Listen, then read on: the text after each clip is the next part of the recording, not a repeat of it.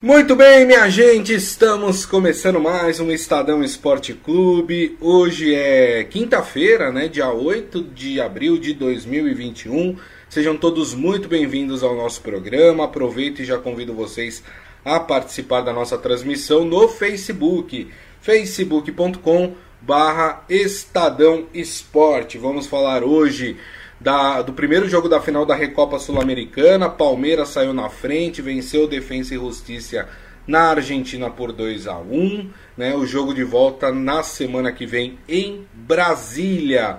Fora isso, vamos falar também de Champions League. Tivemos dois belos jogos ontem, né? Porto e Chelsea, Bayern de Munique e PSG, com Neymar jogando muito bem. Vamos falar também sobre isso e, claro, tudo o que acontece, se o Campeonato Paulista vai voltar, se não vai voltar, enfim, né? Tá uma novela, né? Pior do que novela mexicana essa história do Campeonato Paulista. Desculpe. Deixa eu dar aqui meu boa tarde para ele que está de volta. Nós estávamos com saudades. O único jornalista brasileiro que falou, ó, esse Soteudo aí, ó, o Santos acertou, hein? Essa geração venezuelana é demais. Ciro Campos, tudo bem, Ciro? Boa tarde, Grisa, boa tarde a todos. Obrigado pelo convite. Legal tá, legal tá aqui de volta num dia que tem tanto assunto, né? Tem, tem Liga dos Campeões, tem Paulistão na sua novela mexicana, novela até venezuelana, já aproveitando isso a sua, a sua deixa, né? É. Mas é bacana que, assim, que pelo menos agora a gente, apesar da situação da pandemia, a gente tem ainda alguns jogos interessantes para a gente analisar, para a gente discutir, inclusive até mesmo uma final que, que deve ser bastante interessante no domingo entre Palmeiras e Flamengo pela Supercopa lá em Brasília. É verdade. Até começando por essa história da eh, do Campeonato Paulista, o Ciro Campos está acompanhando muito de perto essas negociações de Federação Paulista com o Ministério Público para tentar aí uh, voltar com o Campeonato Paulista. Vai ser quase que impossível agora no meio de semana a gente ter um jogo do Campeonato Paulista, mas a Federação Paulista está querendo, pelo que eu entendi, Ciro, e você explica pra gente, está querendo se resguardar caso a fase emergencial seja ampliada aqui no estado de São Paulo e que a partir do dia 12 eh, o Campeonato Paulista possa ser é, possa voltar né, a, a, ser disputado. Mas também queria te perguntar, Ciro, até para você explicar essa história, o quanto o caso do Luiz Adriano meio que atrapalhou aí essas tratativas para a volta do Campeonato Paulista. Olha, o caso do Luiz Adriano foi bastante emblemático, porque mostra um pouco o descompromisso dos jogadores. Porque nenhum protocolo é a prova da falta de responsabilidade das pessoas. Não adianta Sim. nada os clubes criarem bolhas de convivência, criar rotina de testes se um jogador, quando está infectado e deveria estar de quarentena, sai de casa para ir no mercado levar a mãe. É, sendo que hoje existem tantas possibilidades de você fazer compra, de receber Sim. em casa, e claramente o jogador profissional tem recursos de sobra né, para se fazer para se fazer isso, né? É, o que é interessante também a gente acompanhar é o quanto que essa novela é, até vamos fazer um, um, relato pessoal aqui, que a gente sempre acompanha as uniões da Federação Paulista com clubes, federação com IP, federação com governo, e quase sempre as uniões não, não terminam com um desfecho esperado, não, não terminam com uma definição. Quase sempre é, vai ter uma próxima reunião nos próximos dias. Vamos nos reunir semana que vem. E qual que é a situação do momento? A Federação Paulista teve ontem um encontro com o Ministério Público e ficou de apresentar algumas modificações no relatório. O que, que deve ter agora de novo para garantir a continuidade do Campeonato Paulista? Uma rotina de testes diferentes, inclusive com testes no dia do jogo, mas testes não seria o PCR, seria um teste antígeno, que é um pouco mais simples, e também a garantia de que vai ter bolha, que os times vão ficar hospedados em hotéis ou nos respectivos centros de treinamento, sair certo. desses locais para fazer as partidas e voltar sem passar pelo supermercado, hein, Grisa? Sem passar, sem passar por shopping, é. até mesmo sem é, atropelar o coitado do, do ciclista entregador que, que, foi atingido pelo Luiz Adriano. Agora é esperar. Ah, quem sabe a Federação Paulista, se, se tiver essa resposta positiva, já consegue marcar jogos na semana que vem. E até relembrando, Grisa, a fase emergencial do governo vale até o dia 11 de abril, que é no domingo. É possível que o governador João Dória estique, prorrogue esse período até por mais tempo, mas a Federação Paulista está preocupada com o calendário, quer terminar o Campeonato Estadual até o dia 23 de maio, para ter início o Campeonato Brasileiro é, dias depois com o calendário nacional. E agora, se, se, tudo correr bem dentro do que a Federação Paulista imagina, a gente já pode ter uns jogos segunda, terça-feira. E é possível que a gente tenha jogos assim, dia sim, dia não.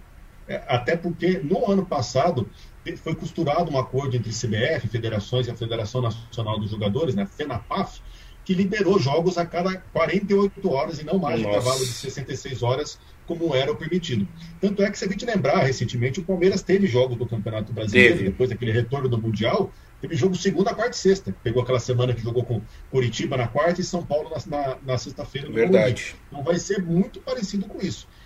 E até porque, vale lembrar, alguns times paulistas vão ter a, final, a fase de grupos da Libertadores no fim de abril. Santos, se passar pelo São Lourenço, São Paulo e Palmeiras já estão garantidos lá.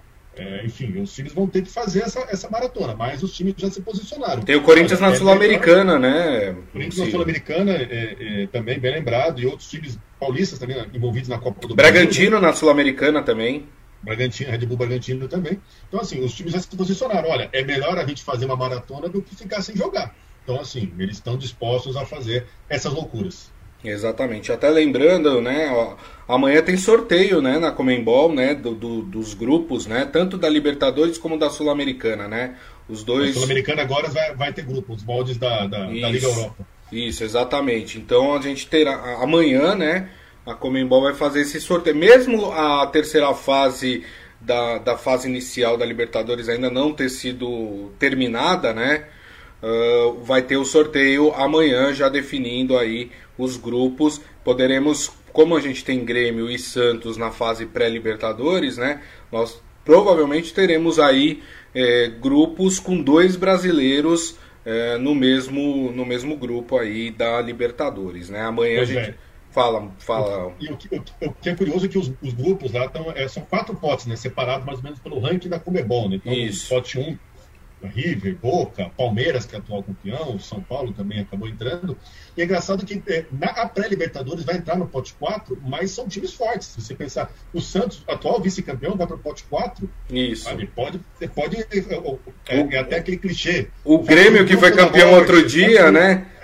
Tá Vai estar tá no Copo 4, é. é engraçado que o grupo 3 tem, tem uns times assim, venezuelanos, bolivianos, meio aleatórios, assim, né? O pote, pote 4 é mais temido que o pote 3, né? Mas, Verdade. É mas é, mas é interessante ver esses times é, é, diferentes. Vai ter, vai ter o Always Ready da Bolívia, por exemplo, que jogava é, tem a sede a 4 mil metros, não vai poder jogar, vai poder jogar só, só a 3.800 de altitude, né? Sim. Um pouco mais, um pouco mais de oxigênio, né? Mas é, é, é interessante a gente acompanhar esse sorteio da Libertadores na sexta para ver o caminho dos times aí, porque é, nessa pandemia também, com o calendário apertado, tem que fazer uma viagem lá para Venezuela, meu amigo. É, não é haja, olha, haja paciência. Olha o que so, o Soteudo sofreu para voltar da Venezuela para o Brasil, né? É, Exato, é difícil. Fácil para ninguém. Deixa eu mandar aqui um abraço aqui. Logística pro... na América do Sul é complicado. Muito. É igual o caso do, igual o caso do Grêmio também.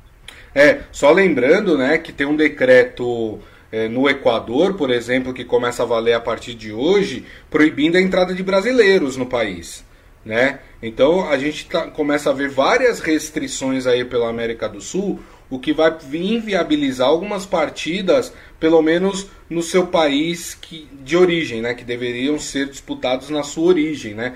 Como por exemplo o Grêmio que joga amanhã contra o Independente Del Valle em Assunção, no Paraguai exatamente por causa dessa restrição que existe hoje uh, no Equador à entrada de brasileiros. Né? Deixa eu mandar aqui um abraço para o Ivan Jorge Cury, para Palma Polese, o Adi Armando também com a gente aqui.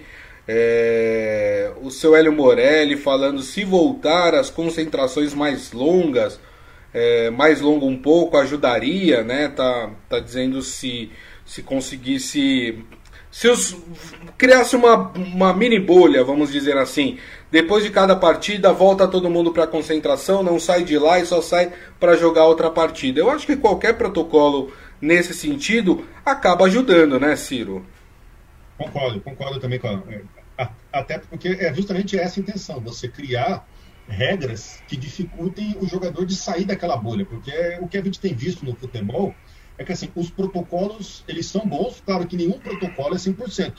E talvez a maior falha do protocolo são as falhas, que são as faltas de responsabilidade do jogador. A gente já soube de jogador, como o Luiz Adriano, testou positivo e estava na rua, jogador que foi para balada, jogador que fez encontro com os amigos, etc. Criando uma, uma bolha por, com mais tempo de convivência, com os jogadores mais tempo concentrados, eu acho que é a melhor saída para se ter um campeonato estadual mais seguro.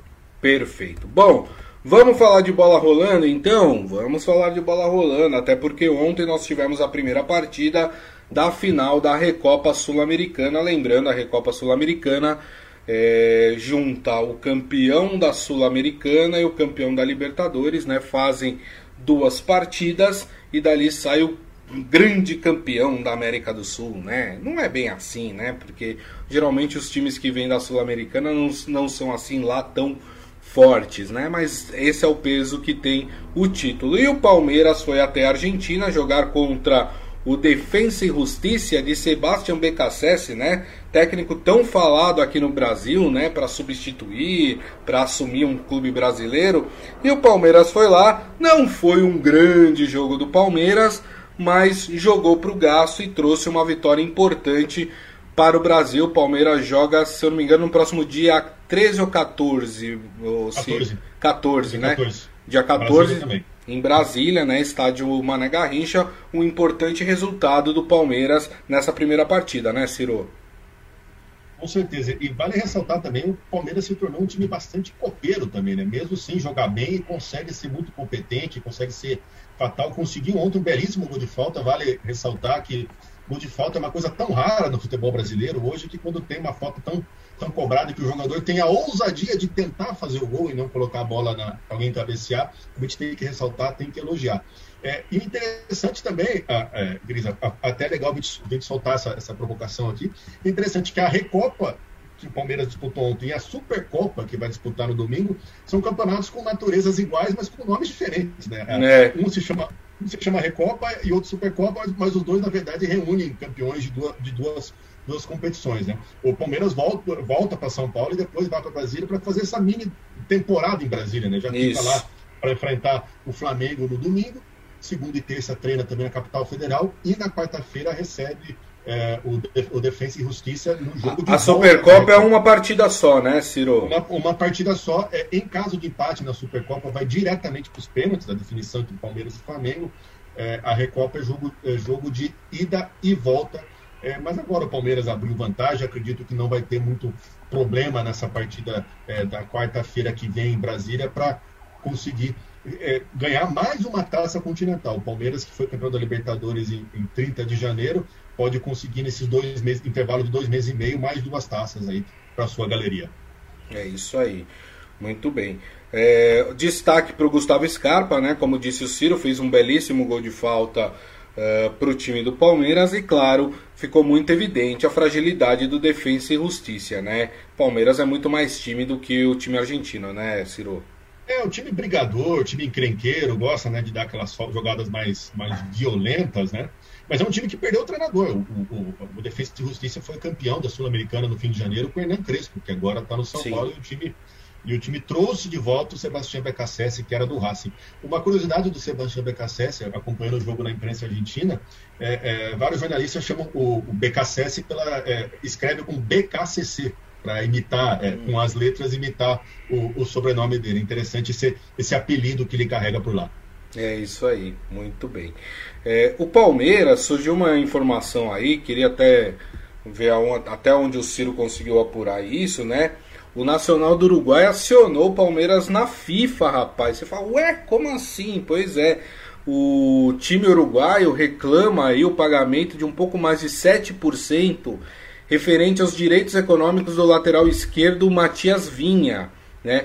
A nova operação faz parte de uma cláusula do primeiro acordo que os times tiveram, que previa a compra em caso de participação do atleta em 33 partidas do clube. O Verdão já havia comunicado Nacional que vai oficializar a operação, mas solicitou um prazo para este pagamento em parcelas, como já havia ocorrido anteriormente. O clube Alviverde se preocupa com o fluxo de caixa por causa, obviamente, da perda de receita que aconteceu com todo mundo né, neste período de pandemia. Os uruguaios procuraram a FIFA para depois oferecer um parcelamento do valor. Deve ser um caso, né, Ciro, que deve ser resolvido rapidamente, né?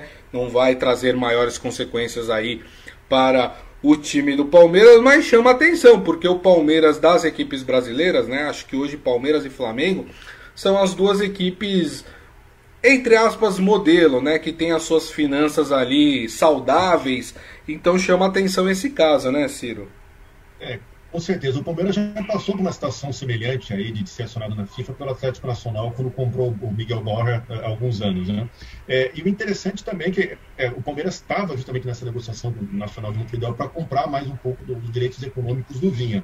É, sobre finanças do Palmeiras, até trago uma informação, semanas atrás eu fiz uma entrevista exclusiva com o presidente Maurício Gagliotti, e ele trouxe assim que a pandemia é, acatou, é, atacou 30% das receitas do Palmeiras. O time teve uma redução significativa. No ano passado, o Palmeiras fechou com déficit de 151 milhões de reais. É, apesar das premiações que o time conquistou, algumas dessas premiações, até o torcedor pode se perguntar, mas como assim? Vocês estão falando de, de prejuízo no Palmeiras com um time que ganhou tanto? É. Porque, por conta da pandemia, algumas dessas premiações só vão entrar no exercício financeiro de 21, não entraram no exercício financeiro de 2020. Então, assim, apesar do Palmeiras ter conseguido premiações com o título da Libertadores, Copa do Brasil, é, outros gatilhos que tinha também é, premiação de patrocinadores, a situação financeira do Palmeiras não é tão confortável assim. Até porque também é, outras receitas que o clube tem fixas, como sócio-torcedor, bilheteria, por enquanto, estão bem afetadas.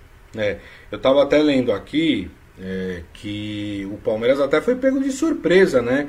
Porque o Palmeiras entende que o Nacional do Uruguai poderia ter primeiramente procurado o Palmeiras para que eles chegassem a um acordo para sanar essa dívida que o Palmeiras tem com o Nacional do Uruguai e não que o, o, o, Nacional já diretamente acionasse a FIFA. A questão é que o Palmeiras tem que esperar agora o posicionamento da FIFA. Claro que isso pode gerar uma pequena dor de cabeça com o Palmeiras, se a FIFA decidir a favor do Uruguai, por exemplo, momentaneamente o Palmeiras poderia ser impedido de registrar novos atletas. Mas pelo que eu entendi aqui, né, é, depois é, parece que o Nacional abriu aí a possibilidade de uma negociação com o Palmeiras, então muito dificilmente a gente vai ter uma situação é, mais crítica, vamos dizer assim, para o Palmeiras em relação a essa questão é, do, do Vinha.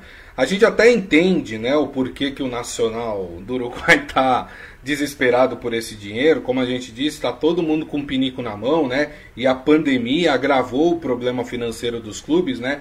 Então, é, o Uruguai quer rapidamente receber esse dinheiro. Muito provavelmente esse dinheiro vai ser utilizado ali para pagamento de salários, enfim, para quitar algumas dívidas que o clube tem. Mas eu acho que o Uruguai, o Uruguai não, o Nacional do Nacional. Uruguai poderia ter agido de outra forma, poderia ter procurado, até porque o Palmeiras não está se negando a pagar esse dinheiro aí do Matias Vinha, né, Ciro?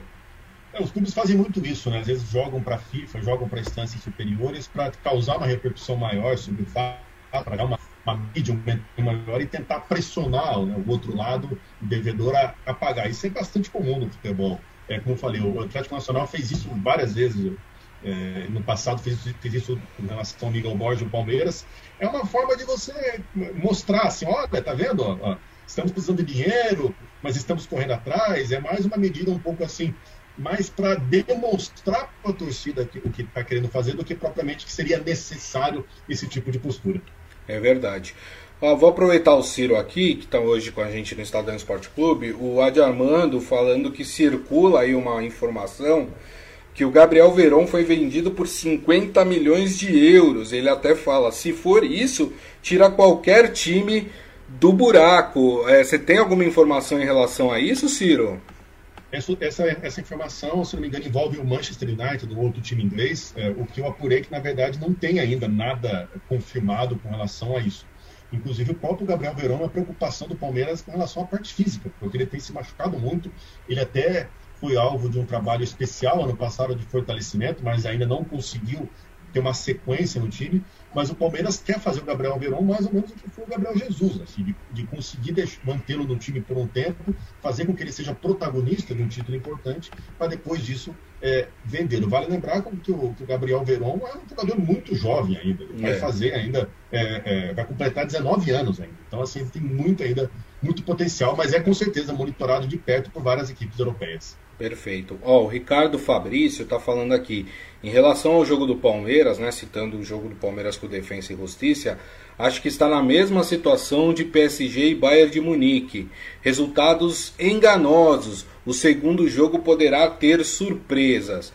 Olha, eu até concordo com você que Bayern de Munique e PSG está em aberto, né? Porque são duas grandes equipes do futebol europeu. Agora, sobre Palmeiras e Defensa e Justiça, olha, que me perdoe, mas vendo Defensa e Justiça jogar, eu acho que o Palmeiras não perde essa final da Recopa Sul-Americana, não. Não sei o que pensa o Ciro. Eu concordo contigo. Eu não, eu não vejo, assim, por exemplo, do, o que, que o Defesa e Justiça tem para tirar da, da, cartola que não mostrou ontem, que pode ser para surpreender o Palmeiras. Até acredito que o Palmeiras pode jogar melhor em Brasília do que jogou em Buenos Aires. Uhum. Desenvolver melhor o futebol. Até, até vários torcedores com quem eu conversei comentaram, olha, esperava mais do Palmeiras, né? É, agora, com relação à Liga dos Campeões, é, é assim, o Bayern de Munique tem muito mais repertório para surpreender. E vale lembrar que até mesmo na Liga dos Campeões nós temos visto viradas, é, nos últimos anos, viradas muito marcantes. Assim, Verdade. Que conseguiram, é, vamos supor, reverter um 3 a 0 um 4 a 1 no jogo de ida. Então, assim, apesar de ter perdido em casa, não é um placar tão elástico assim que o time alemão sofreu. Só complementando também a Recopa, na, na semana que vem também a partida só vai ter transmissão na Comebol TV. Um novo modelo de, de transmissão, não tem mais é, TV aberta ou TV fechada para essa decisão do Palmeiras na quarta-feira. É, e um dia antes, no dia 13, tem a segunda partida entre Santos e São Lourenço pela Libertadores, partida que vai definir o classificado para a fase de grupos da Libertadores. O Ricardo Fabrício, ele manda mais uma mensagem aqui pra gente, Ciro, ainda em relação ao primeiro assunto que a gente abordou aqui no programa, em relação à questão do Campeonato Paulista, volta, não volta, protocolos de segurança, bolha. Ele fala, uma sugestão seria fazer o mesmo que a NBA, reunir todos os times no mesmo local, com uma estrutura que atenda a necessidade e fazer o Paulistão em apenas um turno, uma vez que já perdeu-se tanto tempo e com isso não comprometeria a tabela do Campeonato Brasileiro. A federação ela, ela, ela sugeriu essa questão de bolha, mas é uma bolha um pouco diferente do que aquela que foi feita na NBA, né, Ciro? É, seria bolhas móveis, assim, por exemplo, o Palmeiras fica no seu próprio CP, o São Paulo também, os times do interior também nos seus respectivos, respectivas acomodações. E aí seriam bolhas móveis, né? Você, você tira o elenco do Palmeiras daqui, vai jogar em Campinas. Você tira o elenco do Mirassol de lá e leva para jogar em Araraquara, por exemplo. É mais ou menos isso que eles propõem. A questão da NBA é interessante, agora não sei se em termos logísticos como é que isso seria em São Paulo. É, essa, essa questão da NBA nem, nem foi cogitada neste momento aqui, uh, até porque os times também ficaria muito custoso. É, quem vai pagar a hospedagem? Que lugar seria? Existe é. algum complexo, algum resort em São Paulo capaz que consiga abrigar todo mundo, né? 16, 16 equipes e cada equipe tem uma delegação de 40, 50 pessoas. Isso. É, Lembrando que o basquete são cinco. menores. Lembrando que o basquete. Isso, exatamente, são elencos menores. A quantidade de times também é mais reduzido também, né? Então consegue se fazer esse tipo de coisa. É, e com certeza também a rede hoteleira da Flórida está mais preparada também para Principalmente tipo a da Disney, né? Onde foi a é, bolha, né?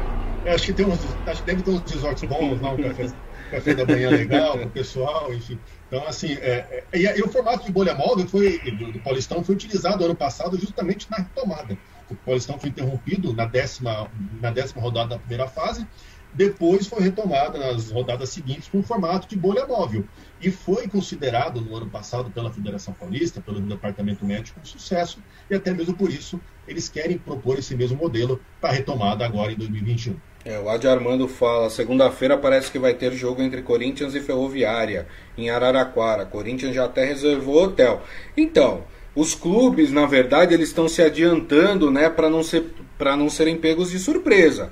Mas tudo isso vai depender do Ministério Público do Estado de São Paulo. Se o Ministério Público falar que sim, pode voltar ao campeonato, beleza, esse jogo acontece. Se falar que não, não tem o que a Federação Paulista fazer. Vai ter que cumprir a ordem, né? Como a gente fala, ordem judicial, ordem, é, de, decreto de governo estadual tem que se cumprir, né? Não adianta espernear porque, enfim, né? Vale a lei mais forte, vale o decreto mais forte. Então, nesse caso, é, então é normal que os times já estejam reservando hotéis, essas coisas, para se precaver, não ser pegos é, de surpresa. O próprio Adi Armando aqui já faz uma provocação, Ciro. Ele fala para vocês quem pode vir a ser campeão da Champions League: City, Real, PSG, Bayern ou outro. Então vamos entrar aqui no assunto Champions League. Primeiro deixa eu passar o placar aqui para vocês, né? Da, da Liga dos Campeões, das duas partidas de ontem. O Chelsea venceu fora de casa. O jogo aconteceu na Espanha, né? Porque Portugal tem algumas restrições em relação a jogos por isso que o jogo aconteceu, era mando do Porto, mas aconteceu na Espanha, se eu não me engano, no estádio do Sevilha, foi, foi essa partida. É, o Chelsea, é, foi isso, né, Ciro? Uh, o Chelsea venceu por 2 a 0 e encaminhou bem aí a sua classificação. A segunda partida também acontece em Sevilha, viu, gente? É, as, as duas partidas vão acontecer em Sevilha, né? E o Chelsea carrega essa vantagem aí para a segunda partida.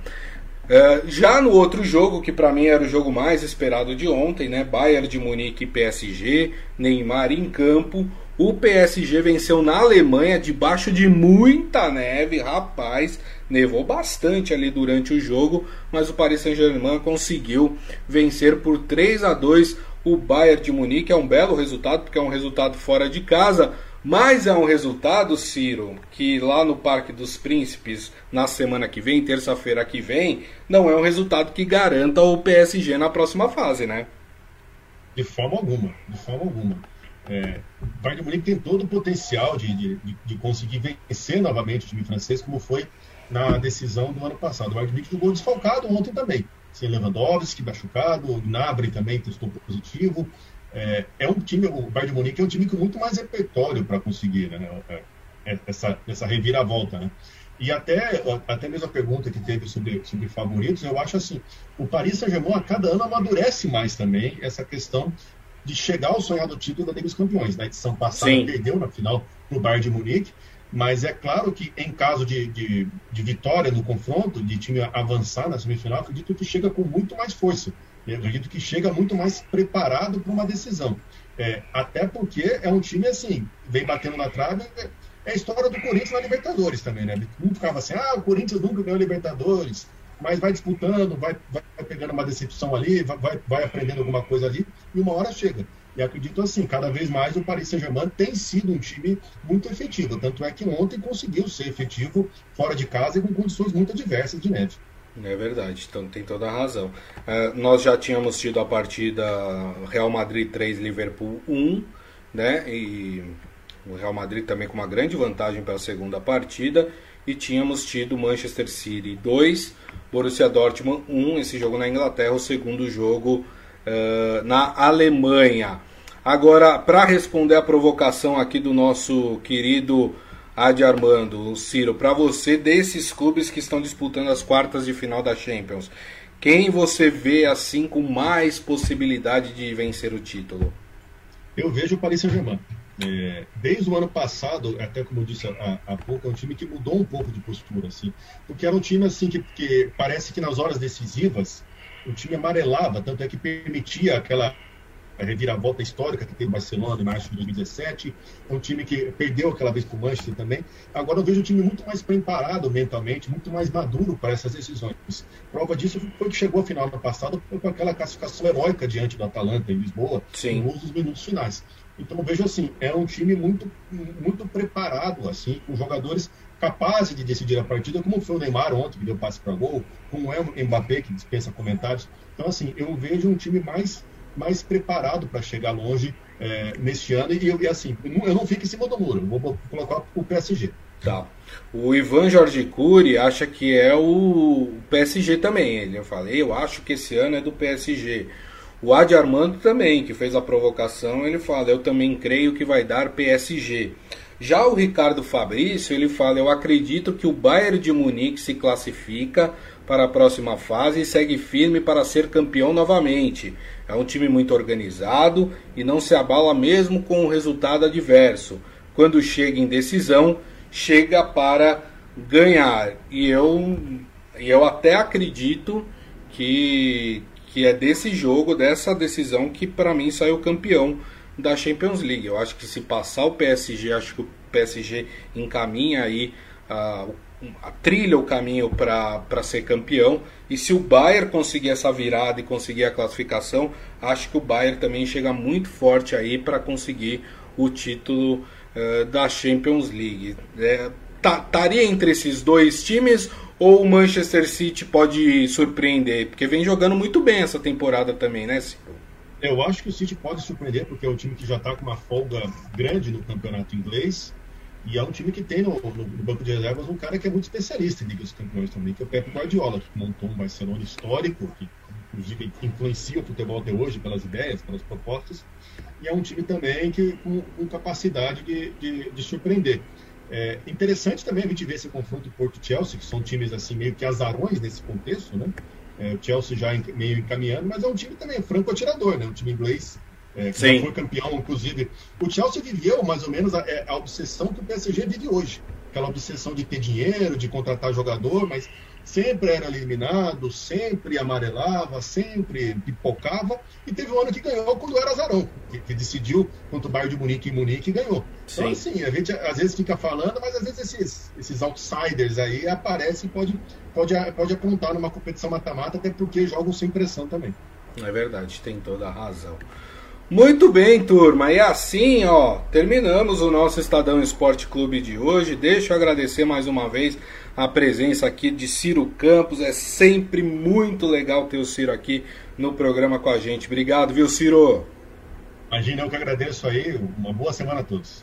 E deixa eu agradecer a vocês, claro, vocês que são o motivo, né, deste programa existir. Muito obrigado pela audiência, muito obrigado pelas mensagens. Lembrando que daqui a pouco nós publicamos o nosso podcast, que vocês podem ouvir ou baixar pelo aplicativo de streaming da sua preferência. E amanhã, uma da tarde, estaremos de volta aqui com o Estadão Esporte Clube no Facebook, facebook.com barra Estadão Esporte. Então desejo a todos uma ótima quinta-feira, com muita segurança, se cuidem, álcool gel, máscara, não se descuidem, turma. E nos vemos amanhã. Grande abraço a todos.